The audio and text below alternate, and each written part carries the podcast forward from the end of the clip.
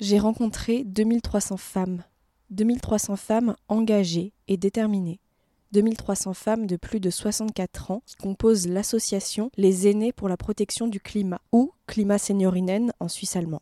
Une association suisse qui a mené une action judiciaire contre son État. Ce sont ces 2300 femmes que j'ai rencontrées en Suisse au travers du témoignage d'Anne Marer, Gisèle Salin et Anne-Catherine Ménétré-Savary.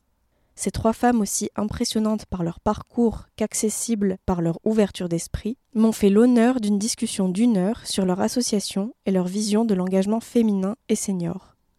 C'est dans un contexte d'émeutes françaises suite à la mort de Naël, de canicule estivale et de campagne électorale suisse qu'Anne, Gisèle et Anne-Catherine ont su me faire croire en l'action collective et la force du groupe. Connues et soutenues par la population, ces femmes ont réussi après des rejets de la part des tribunaux suisses a emmené l'État devant la Cour européenne des droits de l'homme le 29 mars dernier. Depuis la création de l'association en 2016, elle mobilise des forces vives, des avocats, des climatologues, des enseignants-chercheurs, ou encore et surtout Greenpeace, qui est un réel appui dans leur démarche. Leur action pour le climat est plus qu'inspirante, elle est impactante. Pourtant, malgré l'intérêt de la société civile et l'invitation à prendre position pour la Suisse de la part de la Cour, l'État suisse freine des cas de fer et ne semble pas changer de position. Seulement, depuis le 29 mars, l'avenir est entre les mains de la Cour européenne des droits de l'homme, qui devrait rendre un avis en automne. Après cette longue bataille juridique, il était temps pour les aînés de prendre du recul, et c'est ce que nous vous proposons au micro d'Européenne. Bonne écoute Bonjour, je suis Estelle, et vous écoutez Européenne, le podcast qui parle de femmes d'Europe.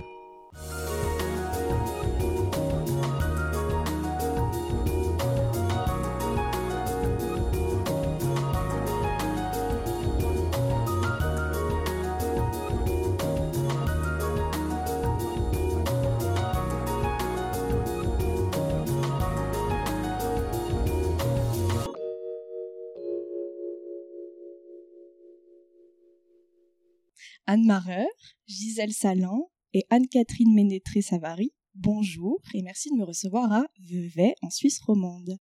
L'épisode d'aujourd'hui est particulier car il interroge toutes les trois autour de l'association Les aînés pour la protection du climat suisse. Et le thème est le climat, l'affaire de toutes. Anne, vous êtes née à Genève en 1948 et vous vous engagez dès vos 36 ans en tant que conseillère communale dans un village proche de Genève, c'est alors le début de votre carrière politique qui vous mènera jusqu'à la présidence des Verts Genevois en 2008, puis au mandat de conseillère nationale jusqu'en 2015. Vous passez alors de la vie politique à la vie associative pour cofonder les aînés pour la protection du climat. En quelques mots, comment définiriez-vous votre engagement au sein de l'association?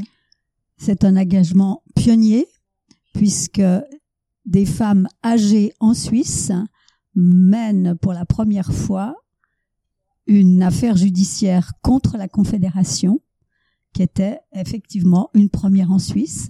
Donc nous sommes très fiers d'être des pionnières. Et vous pouvez. Gisèle, vous êtes née à Fribourg et vous avez passé toute votre vie dans ce canton à travailler au rayonnement du théâtre. Vous ouvrez donc en 1978 le théâtre des Os, qui s'ouvre sur la pièce au ton féministe Les femmes savantes de Molière. Une fois retraité du théâtre, vous entendez parler de l'initiative des aînés pour la protection du climat, et vous vous engagez de suite. C'est quoi pour vous les aînés pour la protection du climat? Pour moi, c'était la notion de l'action et de l'utilité. Parce que j'ai trouvé j'ai été informée de cette association en étant dans un train. J'ai lu un article et là je me suis dit ça sert à quelque chose d'être une vieille dame. Parce que mon statut de retraité euh, euh, indiquait implicitement qu'à partir de ce moment-là je pouvais être euh, disons jetable et donc mon statut de vieille personne me donnait le droit de porter plainte auprès de la Confédération. Alors euh, l'idée de, de, mener une action qui soit utile, parce qu'évidemment, c'est clair qu'on ne faisait pas ça pour nous, et que notre combat, évidemment, aura des retombées sur les gens qui vont nous succéder. Vous avez totalement raison, et vous êtes très utiles, toutes les trois. Anne-Catherine, vous êtes née en 1938 dans le canton de Vaud. D'une formation de lettres et de psychologie, vous vous engagez en politique via le Parti ouvrier populaire. Consciente des enjeux climatiques très tôt, Vous fondez en 1980 l'un des premiers partis vaudois écologistes. Vous n'avez jamais vraiment quitté votre métier d'écrivaine puisqu'il y a deux semaines, on pouvait lire un de vos articles dans le média Le Courrier, dans lequel vous faites l'apologie de l'écoféminisme. Que représentent les aînés pour la protection du climat pour vous? Alors en ce qui me concerne, euh, j'ai toujours considéré que l'engagement politique devait être doublé par un engagement militant. Et euh, quand s'est créée l'association des aînés pour la protection du climat, c'était une dimension de plus, c'était de faire appel à la justice.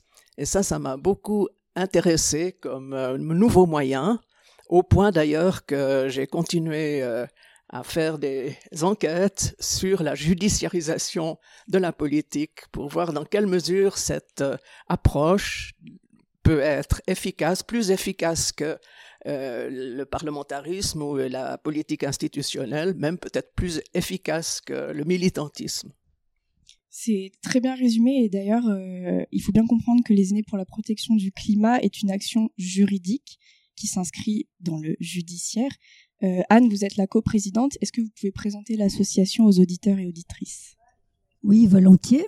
Notre association a été créée en 2016 et euh, toute la réflexion a été faite par notre équipe juridique de savoir comment en Suisse entrer dans l'action judiciaire, ce qui est de loin pas facile. Il n'y a pas de class action possible et il fallait être particulièrement vulnérable ou atteint soi-même euh, pour pouvoir mener une action judiciaire. Et donc, euh, en discutant avec euh, les avocats et avocates, il a été clairement vu que pour mener une action judiciaire qui mettait d'ailleurs notre santé, notre droit à la vie, droit à la santé en question à cause du climat et du réchauffement climatique et des grandes canicules, tous les rapports depuis 2003 montraient que les personnes âgées, bien sûr, sont très touchées, mais que les femmes en particulier étaient vulnérables pour des questions cardiovasculaires, des questions respiratoires,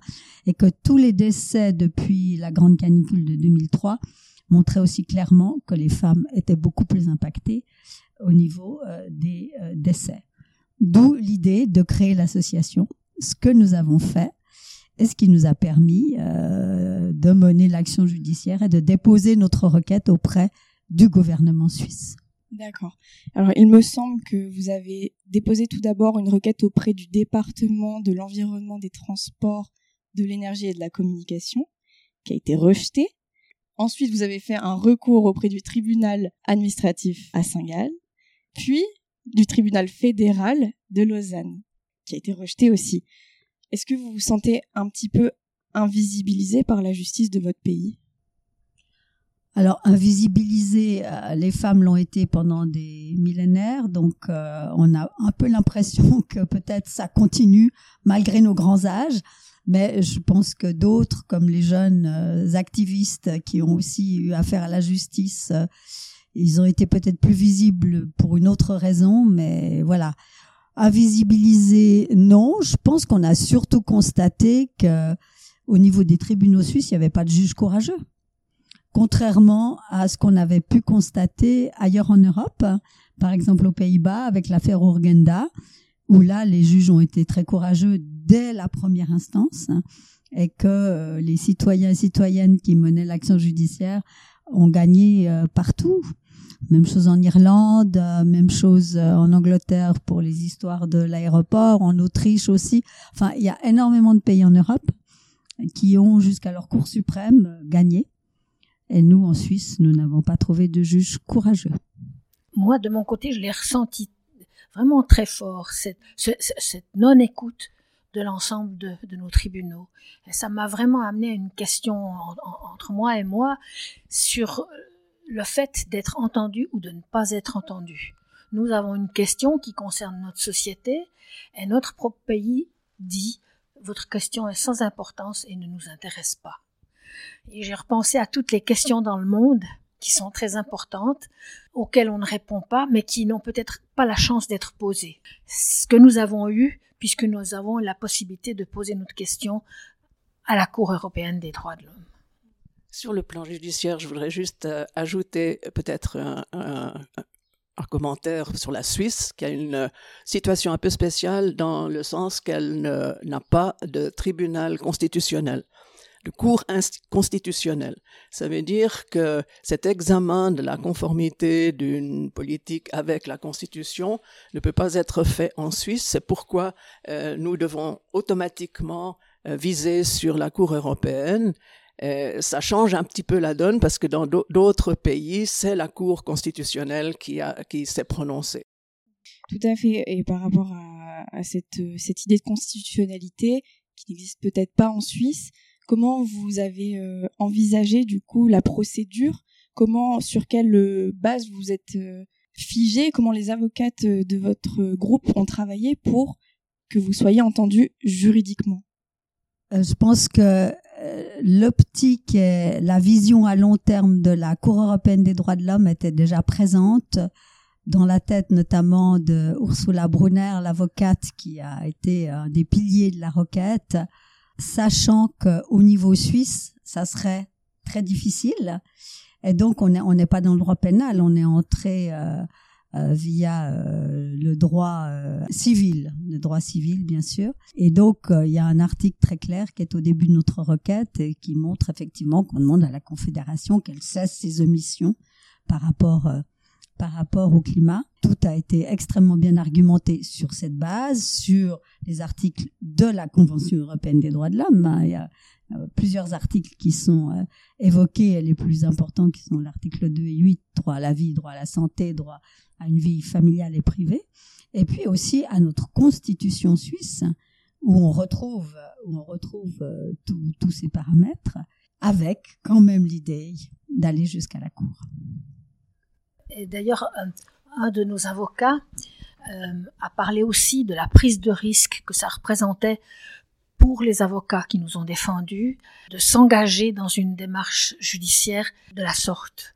Parce que c'est un sujet qui est complètement nouveau, c'est un sujet qui, intéresse euh, l'Europe et qui intéresse la Cour européenne des droits de l'homme. Parce que juridiquement, c'est une matière nouvelle.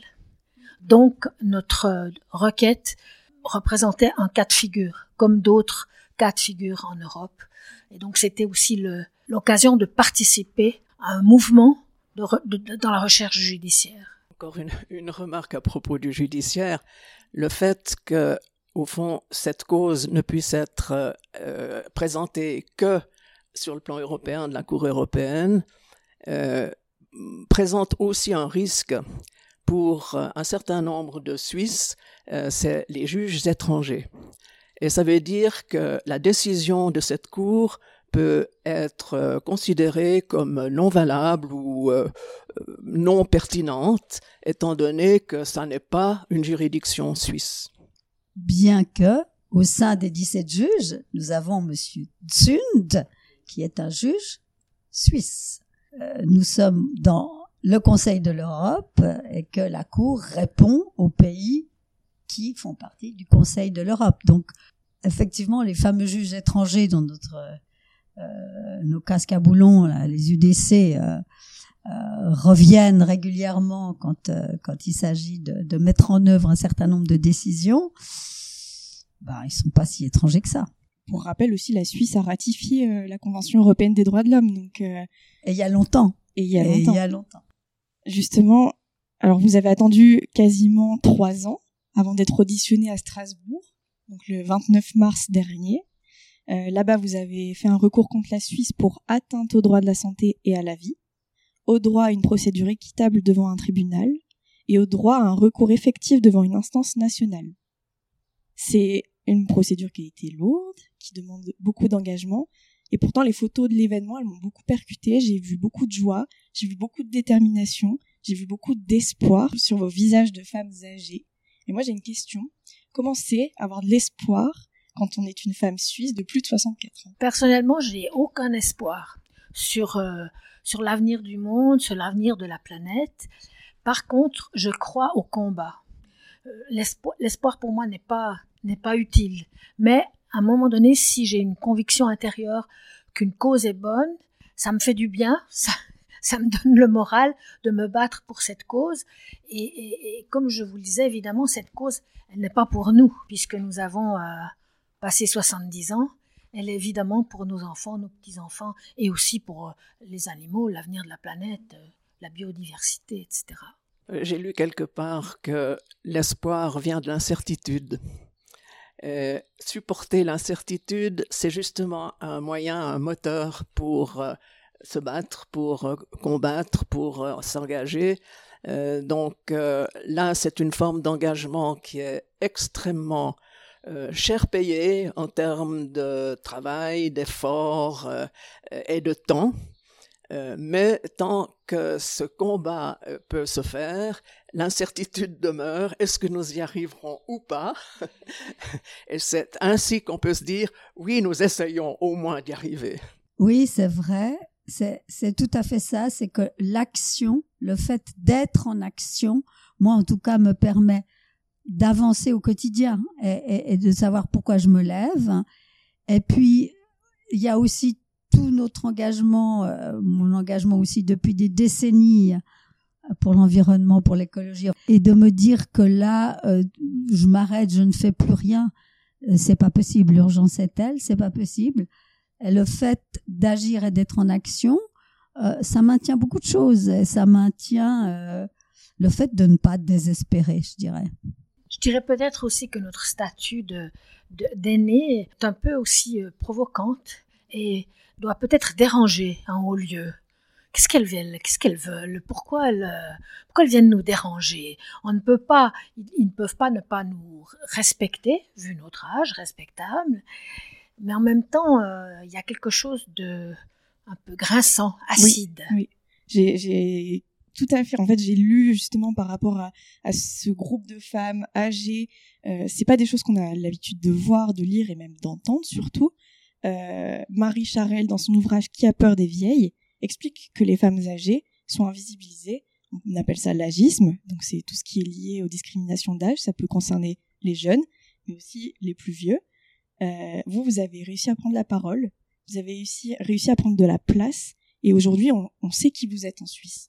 Est-ce que vous pensez que cette insolence à l'égard des injonctions que l'on fait aux femmes âgées est un élément fondateur du combat? Je dirais que l'insolence, pour moi, elle vient du fait que notre question est une question utile et généreuse.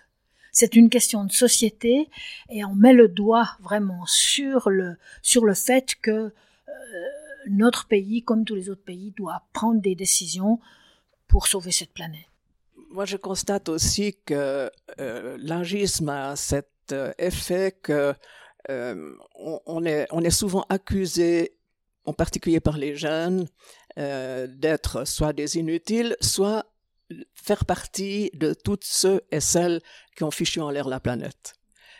On nous le reproche beaucoup.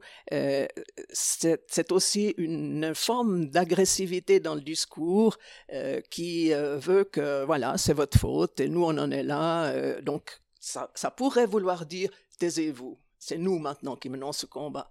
Mais justement, je pense qu'il y a un rapprochement à faire avec les mouvements des jeunes. On en a beaucoup parlé.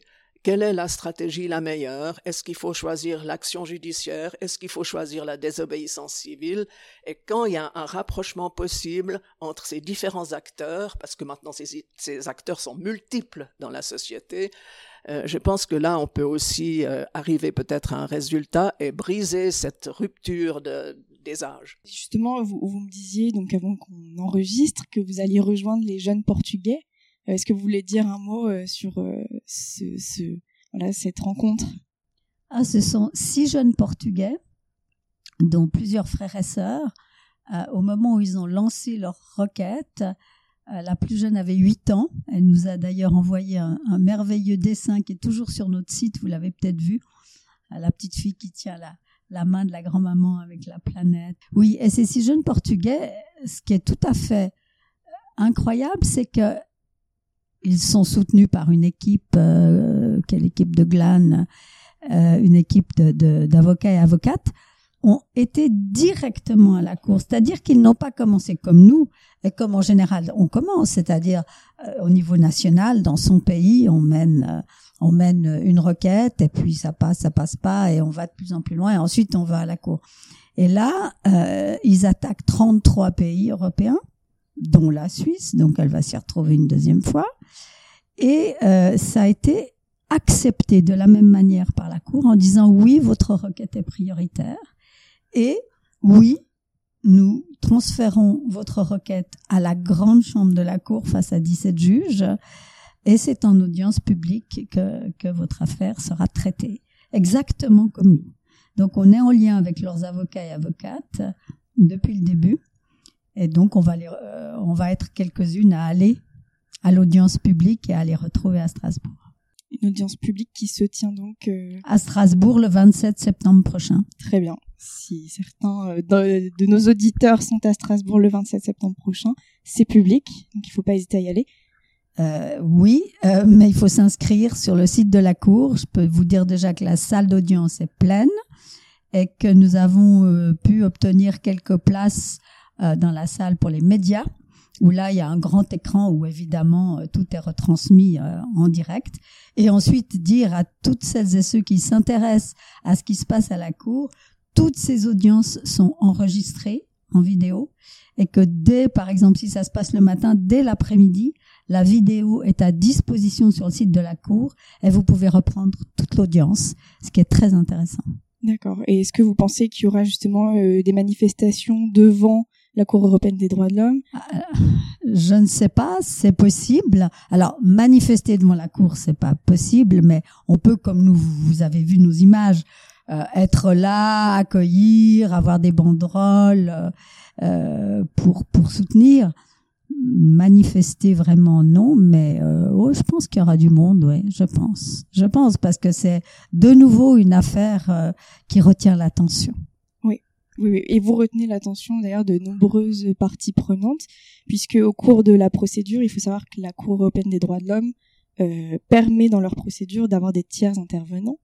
Euh, pour euh, ceux qui nous écoutent, il y a eu quand même 23 tiers intervenants en votre faveur qui ont déposé donc leur avis sur la question. Est-ce que vous avez senti cet élan et ce soutien vraiment au plus profond de votre groupe? Est-ce que ça vous a aidé à aller sereinement à l'audience? Bah, clairement, c'est énorme de recevoir. Donc, ce sont, des entités ou des personnes qui ne sont pas parties prenantes et qui ont euh, essentiellement euh, répondu euh, suite à la réponse de la Suisse, hein, puisque la Suisse a dû répondre à la Cour sur tous les articles importants.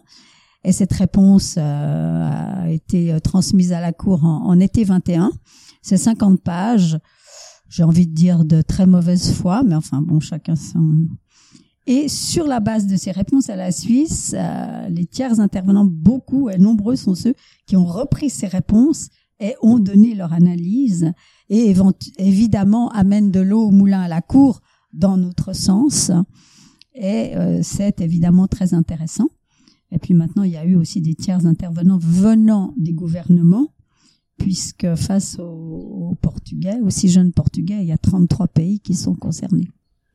Oui, dès, qu'on a su qu'il y avait tous ces tiers intervenants, évidemment, ça nous a redonné peut-être un peu d'espoir. le fait, c'est le fait qu'il y avait un endroit où notre question était importante. Justement, par rapport à, cet endroit, donc qui est la Cour européenne des droits de l'homme, euh, vous avez relever donc des initiatives euh, citoyennes qui étaient semblables à la vôtre, qui ont pu se faire entendre dans leur pays, comme vous l'avez dit, qui ont eu euh, état de cause au sein même de leur juridiction. Pourtant, parfois, il semblerait qu'il faille emmener le combat un peu plus loin et auprès d'institutions internationales. Est-ce que vous, vous pensez que le droit européen est un bon vecteur judiciaire en termes de politique climatique? Moi, je suis pas une spécialiste du droit, d'abord. Mais je pense surtout que le droit, alors qu'il soit européen ou national, doit évoluer. Et donc euh, que euh, on a croisé beaucoup de jeunes étudiants étudiantes parce qu'on a été invités dans les unis à plein d'endroits pour présenter notre affaire judiciaire ou dans le cadre de débats. Alors à toutes et à tous, je leur ai dit merci de faire du droit et merci de faire évoluer le droit. Le droit doit changer. Et ça, c'était aussi dans la tête et dans l'idée de Ursula Brunner qui travaillait. Je pense que là, euh, il y a des caps à franchir qui permettront effectivement, euh, au niveau de, l'environnement et de la biodiversité, de faire évoluer les choses. Oui, je pense que aussi le, le fait qu'il y ait plusieurs interventions judiciaires, euh, que ce soit auprès de la Cour européenne ou des juridictions nationales euh, montre qu'il y a une interprétation du, droit qui est en marche, qui doit se faire. Je prends juste un exemple très concret. C'est que la Suisse, mais pas, elle seulement, aussi euh, d'autres pays, euh, ont souvent argumenté sur le fait que la question climatique n'est pas une question nationale, c'est une question mondiale et que par conséquent, la Suisse alors a beaucoup joué et joue encore beaucoup sur cet argument-là en disant mais nous c'est rien notre euh, contribution enfin pas notre contribution, c'est notre, notre faute par rapport à l'évolution du climat. Sauf erreur, c'est aux Pays-Bas ou en France avec l'affaire du siècle, là je suis pas tout à fait sûr, euh, que le tribunal a dit cet argument n'est pas valable. Vous devez réduire vos émissions sur le plan national. Euh, en Suisse, ça déborde aussi sur la question des émissions grises, comme on dit, c'est-à-dire euh, résultant de l'importation euh, ou des financements par la banque. Donc, ça, c'est des jugements qui peuvent s'appuyer les uns sur les autres et peuvent, on espère, faire avancer cette cause. C'est dans ce sens-là que ça m'intéresse d'enquêter sur la judiciarisation de la politique parce que je pense qu'on pourrait arriver à une espèce de collaboration, c'est trop dire, mais en tout cas d'un appui venant de la justice en faveur de l'état de droit et la préservation, le respect des droits humains. Je pense effectivement que, comme vous l'avez si bien dit, c'est une question euh, alors internationale. Pour le coup, euh, on parle de réchauffement climatique global. Aujourd'hui, les politiques globales sont très peu nombreuses. On a l'accord de Paris qui a fait énormément de bruit et qui a été énormément signé, mais qui aujourd'hui n'est pas respecté pour un sou. Pourtant, on voit des initiatives nationales qui tentent d'initier euh, certaines politiques. Qu'est-ce que vous pensez de la loi climat qui a été votée euh, en majorité euh, le 10 juin dernier et qui propose justement d'être indépendant énergétiquement? Déjà, ce qu'on en pense, c'est le soulagement. Ce qu'on en ressent, c'est le soulagement. Après, tout le travail reste à faire. Mais effectivement, euh, si elle avait été refusée euh, une deuxième fois, puisqu'il y a déjà eu un vote, euh, ça aurait été une catastrophe et on devait tout reprendre à zéro. Oui, c'est une étape très très importante qu'il fallait absolument franchir. Elle est évidemment pas suffisante et puis on voit déjà euh, que notre euh, ministre euh, en charge de l'environnement traîne les pieds, puisqu'on on en discutait tout à l'heure pour pour mettre en, mettre en œuvre la loi. Il parle de début 2025, hein, où là il y a justement des contributions, des encouragements à ce que tout un chacun change les choses au niveau aussi des entreprises. Donc voilà, alors bien sûr, on a aussi entendu, alors je ne sais combien de fois, la Suisse, tout petit pays, mais tout petit pays, euh, gros impact carbone, riche, industrialisé depuis si longtemps, elle devrait être exemplaire. Elle ne l'est pas. Elle est extrêmement impactée par le changement climatique. Pas besoin de parler de nos glaciers, de la biodiversité. Donc, euh, si euh, tous les pays, c'était en France effectivement, Anne-Catherine, tu as raison, récemment aussi où il y avait cet argument, oh, mais la France, elle émet pour 0, etc. Non, mais si tous les pays riches, industrialisés euh, font ce même raisonnement, alors les pays du Sud qui le payent maintenant au prix fort déjà vont le payer d'une manière absolument insupportable. Donc non, non, il y a la Suisse devrait être exemplaire. Euh, voilà, cesser d'investir 9 euh, milliards, 8 ou 9 milliards par an dans les énergies fossiles via nos chères banques, nos multinationales, etc. Plus toutes les importations, effectivement. Si tout le monde vit comme nous, on est à 3 degrés euh, d'ici 2050. Ce qui était intéressant avec le deuxième vote qui a, qui a passé, c'est qu'il y a eu un retournement très important des entreprises notamment en Suisse romande, il y a eu ce qu'on appelle ici les chambres du commerce qui se sont euh, retournées en faveur de, la loi pour le climat pour la simple et bonne raison que les normes européennes, les normes en vigueur, euh, les matériaux qu'ils sont obligés d'acheter pour pouvoir développer leur entreprise ne correspondaient plus à une absence de loi. Il fallait une loi pour ça, pour pouvoir euh, développer leur, entreprise. Et ça, ça a été un, un coup de, un bon, bon, bon coup d'épaule, je pense. Vous disiez, euh, si la Suisse euh, ne fait pas l'effort, il faudrait, euh, on pourrait monter à 3 degrés. il me semble que cette année, le jour du dépassement suisse est le 13 mai. Donc, il supposerait qu'il faille 2,8 terres pour vivre au rythme des Suisses. Est-ce que vous avez, vous, par exemple, dans votre quotidien, des choses sur lesquelles vous avez pu travailler, changer, et qui peuvent être des conseils pour les gens qui nous écoutent? L'histoire des limites planétaires, effectivement, et notre consommation des ressources, et de comment on consomme. Alors, chacun et chacune doit faire sa part, mais je pense que euh, le politique doit faire la sienne, et on sait que le courage politique, en tout cas nous qui connaissons le, le Parlement, ben, le courage politique est à géométrie variable et puis que les grandes entreprises, si certaines commencent euh, effectivement à prendre conscience de l'importance, mais nos multinationales, alors là, je pense qu'on en est loin. Euh, voilà, tout le monde doit faire sa part pour que ça change réellement.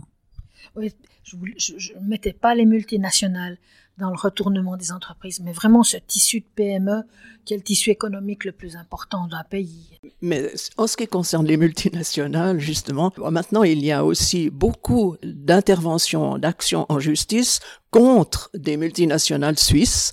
Et ça donne justement un, un nouvel élan à cette remise en question. Malheureusement, euh, la Suisse n'a pas accepté l'initiative pour des multinationales responsables, et ce qui euh, suit maintenant de contre-projets, enfin, est, tout à fait insuffisant.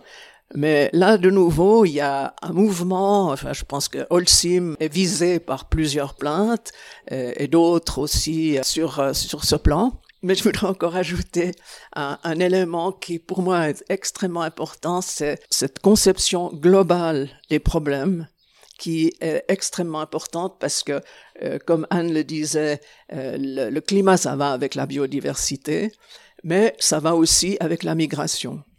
Et, là, vraiment, c'est vrai que cet écart entre le sud et le nord, euh, cette catastrophique euh, euh, actualité des, des, pays du Sud provoque aussi des migrations, souvent pas jusqu'en Europe. D'ailleurs, c'est parfois l'Europe, ça s'arrête au milieu de la Méditerranée.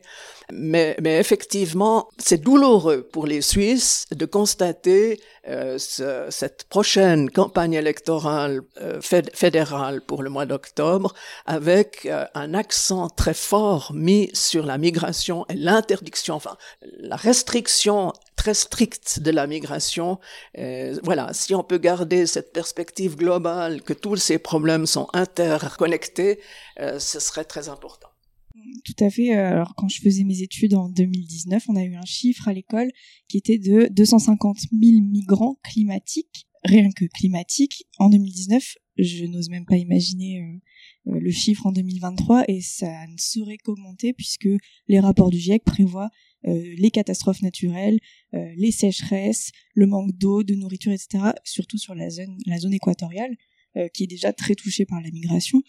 Euh, est-ce que vous pensez justement que des mouvements comme le vôtre, qui sont euh, interdépendants, qui essayent d'être intergénérationnels, qui questionnent justement la société civile, mais aussi, vous avez dit, les climatologues, les enseignants-chercheurs, un petit peu toute cette société qui est face au mur. Est-ce que vous pensez que votre mouvement peut euh, éveiller un petit peu les consciences sur euh, l'intersectionnalité des choses. Moi, je dirais que la réponse, je la connais pas, mais que dans un combat, il ne faut rien négliger et que toute petite action peut tout à coup rejoindre une autre action et, l'entraîner et l'aider pour, euh, pour tenter de réussir un renversement avant qu'il ne soit trop tard, un renversement des comportements, de notre façon de vivre je vous trouve très humble parce que justement derrière cette question, c'est de dire euh, euh, c'est très surprenant de voir euh, des femmes suisses de plus de 64 ans s'engager pour le climat. Et on a pu en discuter un petit peu avant d'enregistrer.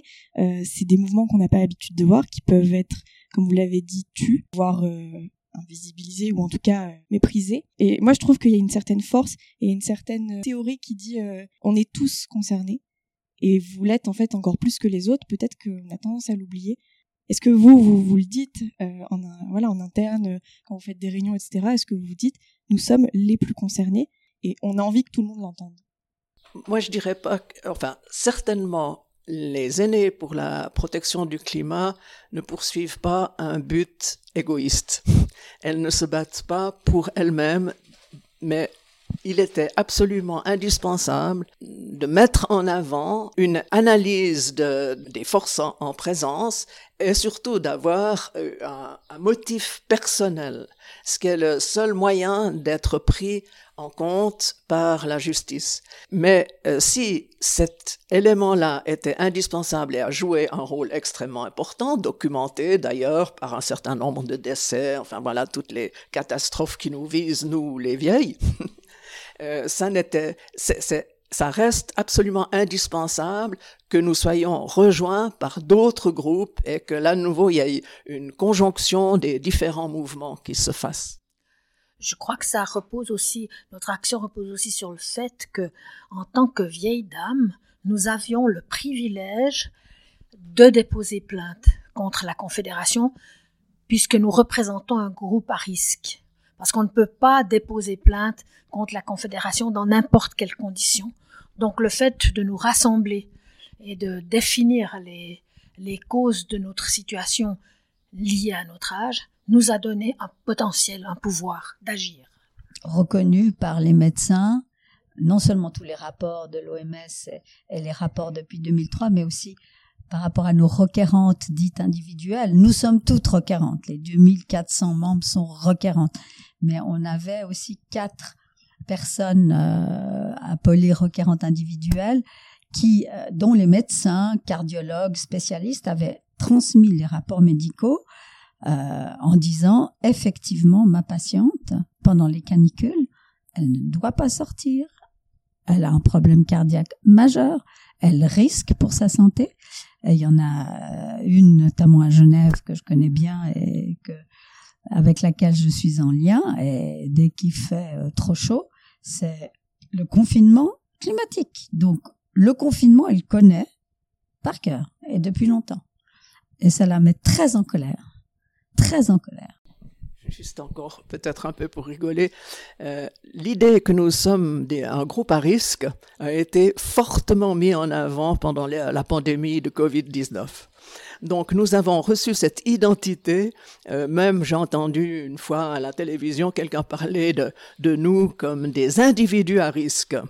Et, et ça, maintenant, euh, c'est un juste retour qu'on nous reconnaisse que effectivement nous sommes peut-être à risque et que nous nous battons pour diminuer les risques. Là est le paradoxe, c'est-à-dire que c'est la Confédération elle-même qui nous a dit vous êtes particulièrement vulnérable. Moi, j'ai fait ça une fois dans un article, je crois, j'ai écrit ça. Vous êtes particulièrement vulnérable et, et, on doit particulièrement prendre soin de vous et être très attentif à ce que vous ne soyez pas malade et vous vacciner. Mais quand on dit que nous sommes particulièrement vulnérables par rapport aux grandes canicules, là, quand on voit la réponse de la Confédération, même du tribunal fédéral, la réponse du tribunal fédéral, rien que dans son communiqué de presse, c'est du mépris là. Là, c'est du mépris. Hein. D'abord, vous n'êtes pas assez touché. Et puis, c'est une histoire moyen-long terme. Et puis, enfin, de toute façon, vous, vous serez morte et euh, bon débarras. Moi, j'ai lu votre communiqué de presse, euh, du coup, au sujet de cette réponse. Euh, c'est très clair et justement, vous expliqué. Alors, peut-être pas avec ces mots-là, mais en tout cas, c'est ce qu'on entend. Mais, quand on lit, c'est assez clair. Et on se dit, c'est très culotté de la part justement d'un État et de l'Office justement fédéral judiciaire de donner une réponse comme ça à un groupe particulièrement touché par euh, le changement climatique. Et, voilà, et moi je trouve ça euh, très bien de lier ça euh, justement à Marie Charelle qui dit qui a peur des vieilles, puisque dans ses enquêtes, elle voilà, elle interroge des personnes, des femmes âgées qui sont du coup visées justement comme des personnes sensibles auxquelles il faut faire très attention, etc. Et en même temps, dans les témoignages qu'elle trouve, elles disent que les femmes ont retrouvé une puissance avec l'âge, une nouvelle forme de puissance en tout cas. Est-ce que vous, vous le ressentez en communauté, dans votre groupe, cette puissance de l'âge?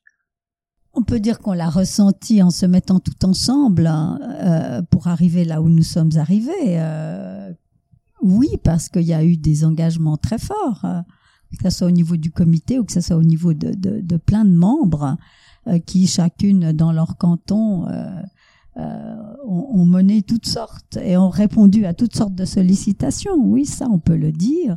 Ça nous a donné, ou ça fait en tout cas pour moi, euh, la sensation, on n'a pas la sensation, mais la certitude qu'on a des droits, puisqu'on vit dans une démocratie, dans un état de droit, jusqu'à la fin de nos jours. Et que c'était le droit de nous battre, et qu'on peut se battre même si on est âgé. Droit que le tribunal fédéral, censé vérifier en Suisse quand même que les droits fondamentaux sont respectés. Ben, ne l'a pas fait. Et ne l'a pas reconnu. Je mettrai un bémol quand même. euh, bon, je, je suis pas très très active au sein de l'association. Je suis un petit peu un électron libre euh, qui euh, voilà qui prend tout ce qu'elle peut prendre euh, de, de, cette affaire. Mais disons globalement, euh, moi je vis encore beaucoup ce sentiment de, de mise à l'écart, d'invisibilité, de non-pertinence, de, euh, de comment ce qu'il faut dire, de, de, quelque chose de secondaire de, ou, ou d'anecdotique. Pas seulement pour le climat, mais j'entends d'une manière générale. Ça m'étonne beaucoup moi-même parce que voilà, je suis battu pour les droits des femmes euh, depuis des années et en fait, c'est maintenant que je remarque encore cette invisibilité, cette non prise en considération euh, que, à laquelle on est confronté. Je, re, je, rejoins tout à fait Anne-Catherine et, et l'autre jour en plus j'ai entendu une remarque. Oui puis en plus le, les vieux vous coûtez cher à vous, vous coûtez cher à la société les coûts de la santé c'est de votre faute. Vraiment euh, un agisme de toute façon euh, sur ces questions et vous avez totalement raison, euh, bah, du coup, de pointer le doigt et comme vous l'avez dit, de justement mettre le doigt là où ça fait mal. Et le fait que ça soit votre groupe de femmes âgées qui le fasse, je trouve ça très très culotté et c'est très bien. Justement, vous avez participé à beaucoup de mouvements de libération, donc libération de la femme, euh, libération euh, autour des questions culturelles et sociales au vu de vos engagements politiques. Euh, Aujourd'hui, on doit se libérer de quelque chose, donc en rapport au climat, en rapport à toutes ces questions judiciaires. Est-ce que vous pensez qu'il y a quelque chose ou encore des libertés sont tronquées ou est-ce qu'on a besoin d'aller chercher, de se libérer de quelque chose ou d'aller en chercher davantage? Moi, j'ai un doute là-dessus. Euh, je pense que le, féminisme, euh, enfin, la situation des femmes, on, assiste à une sorte de, rupture. Malheureusement, ça s'est manifesté le 14 juin au moment de la, grève féministe, où euh, des femmes bourgeoises ont refusé de participer ça, à mon avis, c'est un très mauvais signe.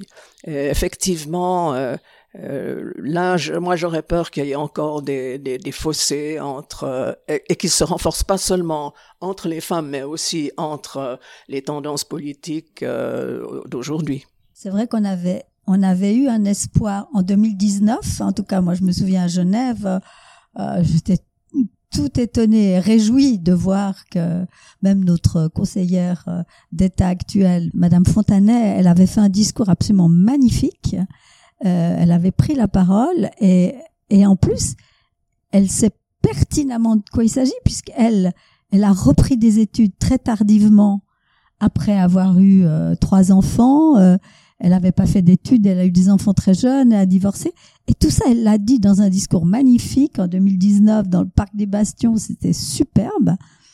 Et puis là, effectivement, on a le sentiment que ben il y avait plus personne de si les femmes font pas vraiment encore et, tirent à la même corde, on, on, repart dans des clivages qui sont absurdes évidemment et qui ne font pas avancer les choses.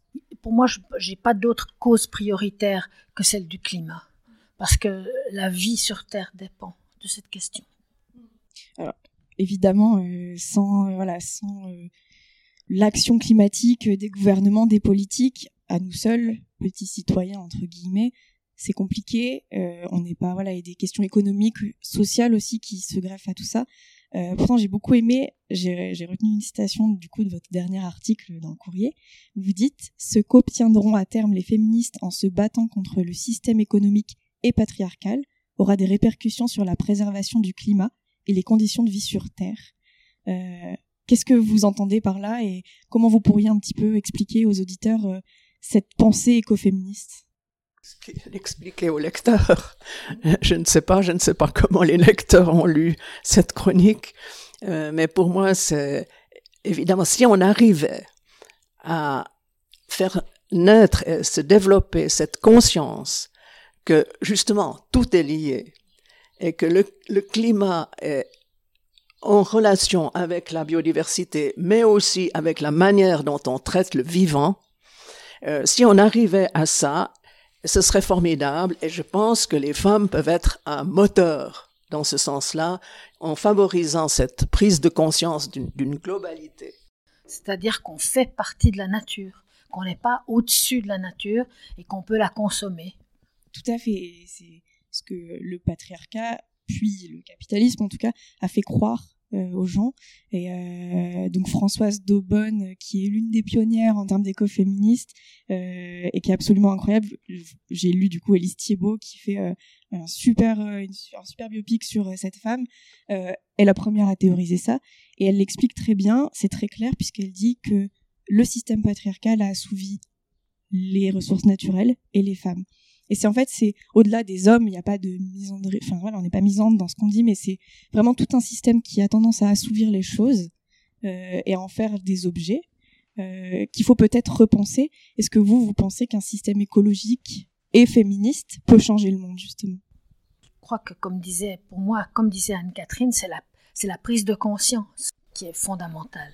Moi, je dirais d'un mot tout simple, c'est l'anticapitalisme. Il faut vraiment changer le, parce que c'est ça qui détruit la planète. Oui, c'est toujours toujours le court terme, hein, toujours plus, hein, sans tenir compte des limites planétaires et, des limites en général. Donc effectivement, euh, il faut changer de paradigme. Et là, euh, il y en a encore beaucoup euh, qui sont pas du tout dans cette vision des choses. Quand on voit euh, comment le soulèvement de la terre justement euh, a été traité en France et est toujours traité, c'est assez problématique, ça pose beaucoup de questions. Euh, en tout cas, justement, je trouve que vous avez une belle manière d'interpréter les choses dans votre groupe, dans votre association, et d'éveiller les consciences, parce que, en tout cas, pour nous les jeunes, on peut avoir un petit peu peur justement de ces traitements et de, ou en tout cas de ce non-traitement de la part de la politique de la question climatique. Moi, je dois dire qu'il y a quelque chose qui me fait extrêmement peur, c'est justement la réaction réactionnaire de, de, la population et des dirigeants euh, face à cette tendance euh, à utiliser la justice ou à, à utiliser euh, la désobéissance civile. Et actuellement, c'est extrêmement problématique de, de, voir que des politiques proposent maintenant de considérer les activistes du climat comme des terroristes et donc de renforcer des lois et d'aller vers une répression toujours plus forte. Ça, c'est un grand risque, c'est un grand danger pour euh, nos mouvements. Ça, ça me fait très peur. Ça me fait très peur en Allemagne. Hein. Ils sont déjà dans cette optique. Et puis, il y a deux, trois casques à boulons aussi dans notre Parlement euh, qui disent que oui, euh, c'est une ligne à, à suivre et ça, ça fait très très peur. Euh, justement pour euh, donc les auditeurs euh, qui peut-être ne connaissent pas l'actualité suisse. Donc on a vu en France des jeunes personnes, voilà, par exemple endommager des voilà des tableaux sans réellement les endommager puisqu'ils étaient sous vitrine. par exemple s'attacher sur des cours de tennis ou encore d'autres actions très visibles et très ponctuelles. en Suisse, il me semble qu'il y, y, a eu aussi des jeunes personnes qui se sont collées les mains sur les pupitres pendant les débats avant des élections cantonales sur les routes. Et, qu'est-ce que vous pensez justement? Parce qu'on ne peut pas parler de désobéissance civile euh, dans des actions euh, ponctuelles comme ça, et en tout cas très ciblées, qui font finalement peu de dommages, si ce n'est médiatique. Qu'est-ce que vous diriez aux jeunes qui ont envie de s'engager euh, sur cette voie-là?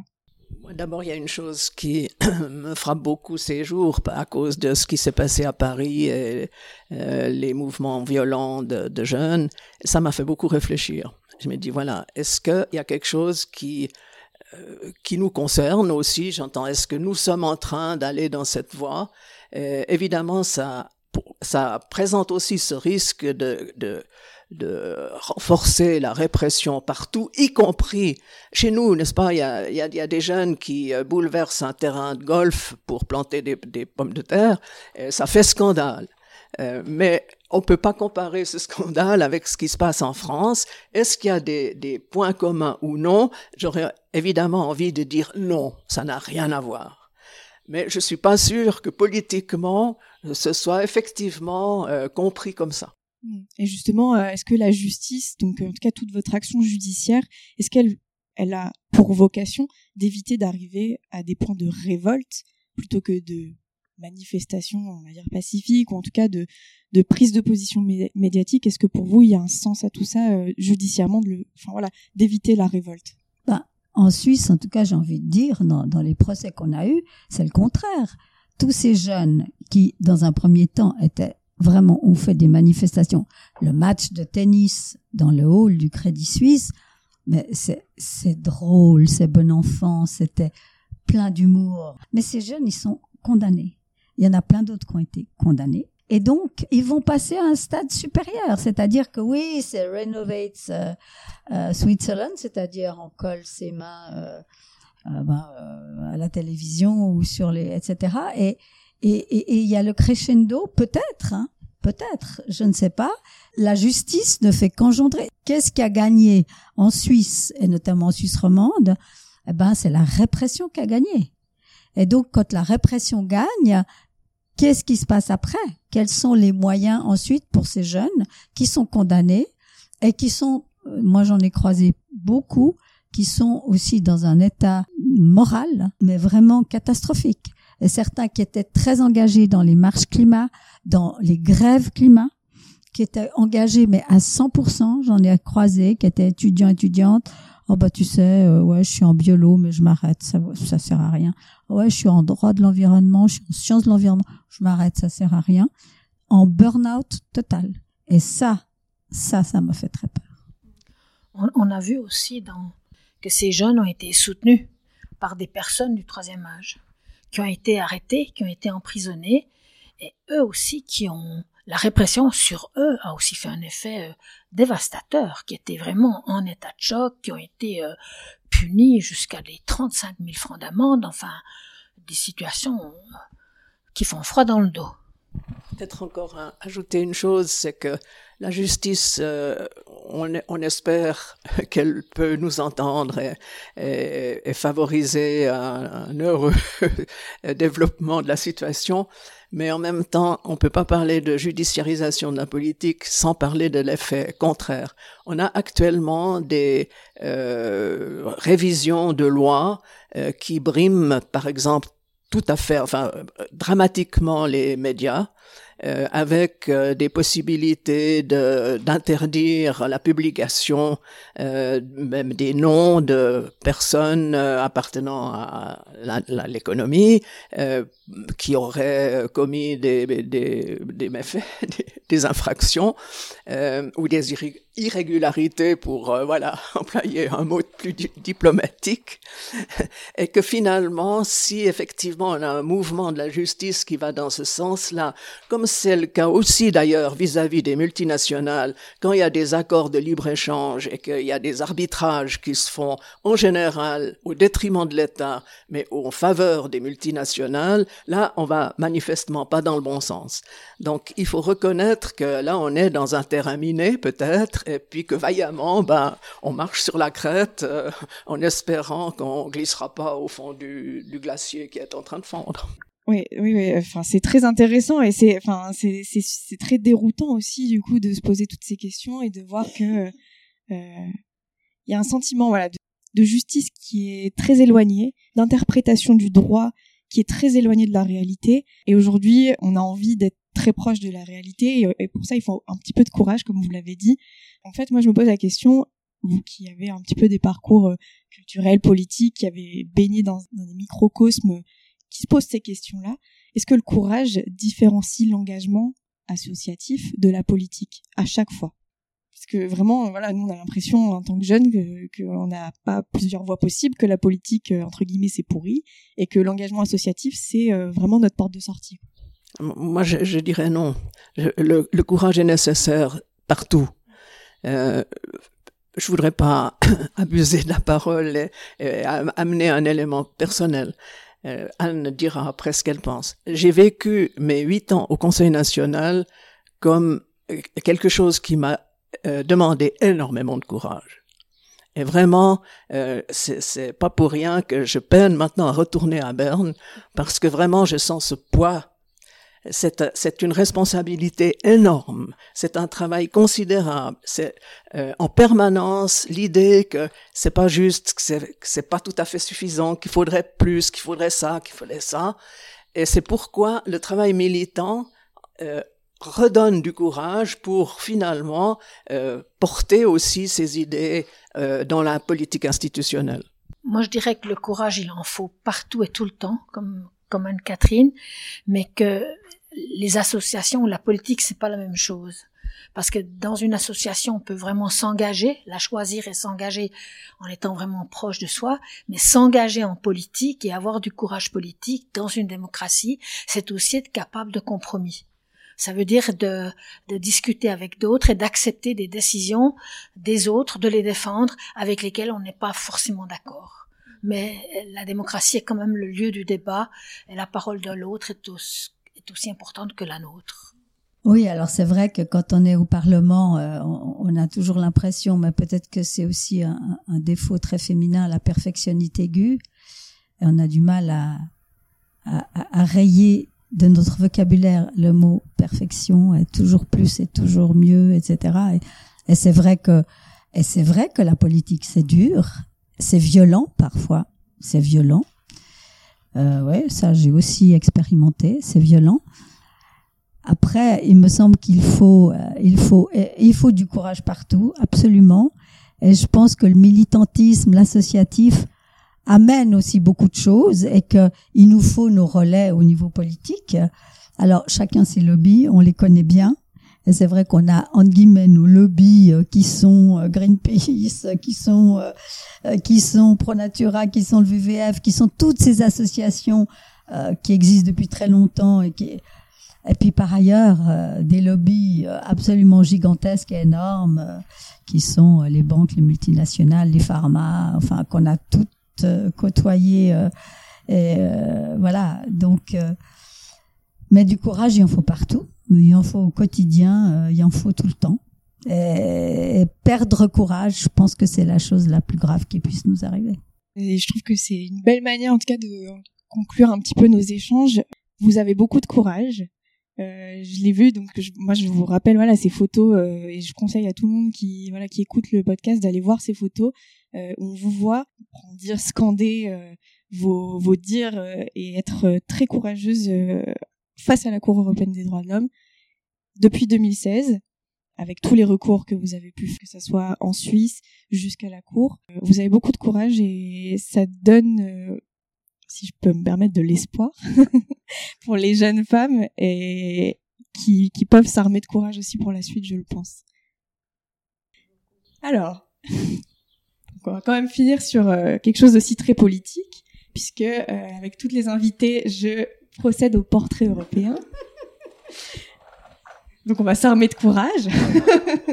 et je vais vous demander chacune votre tour de répondre seulement par un mot euh, aux questions suivantes si vous deviez être une capitale européenne, vous seriez, Gisèle La Haye. capitale de la, des Pays-Bas. Bah, Rome. Oslo.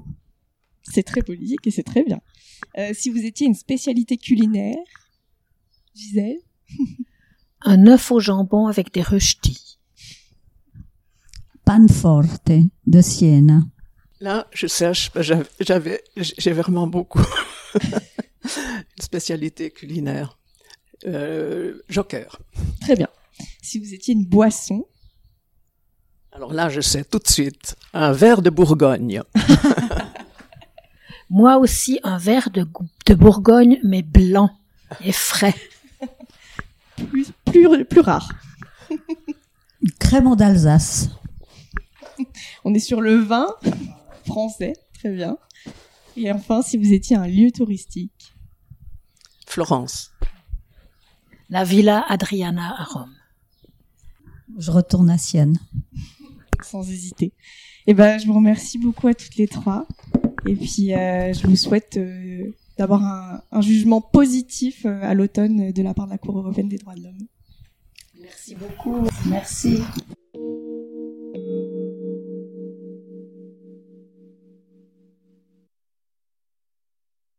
Vous avez aimé cet épisode et vous souhaiteriez savoir quel sera le jugement de la Cour européenne des droits de l'homme, alors abonnez-vous aux réseaux sociaux d'Européenne Podcast et à la newsletter. En attendant, n'oubliez pas de déposer un petit like et je vous dis à très vite.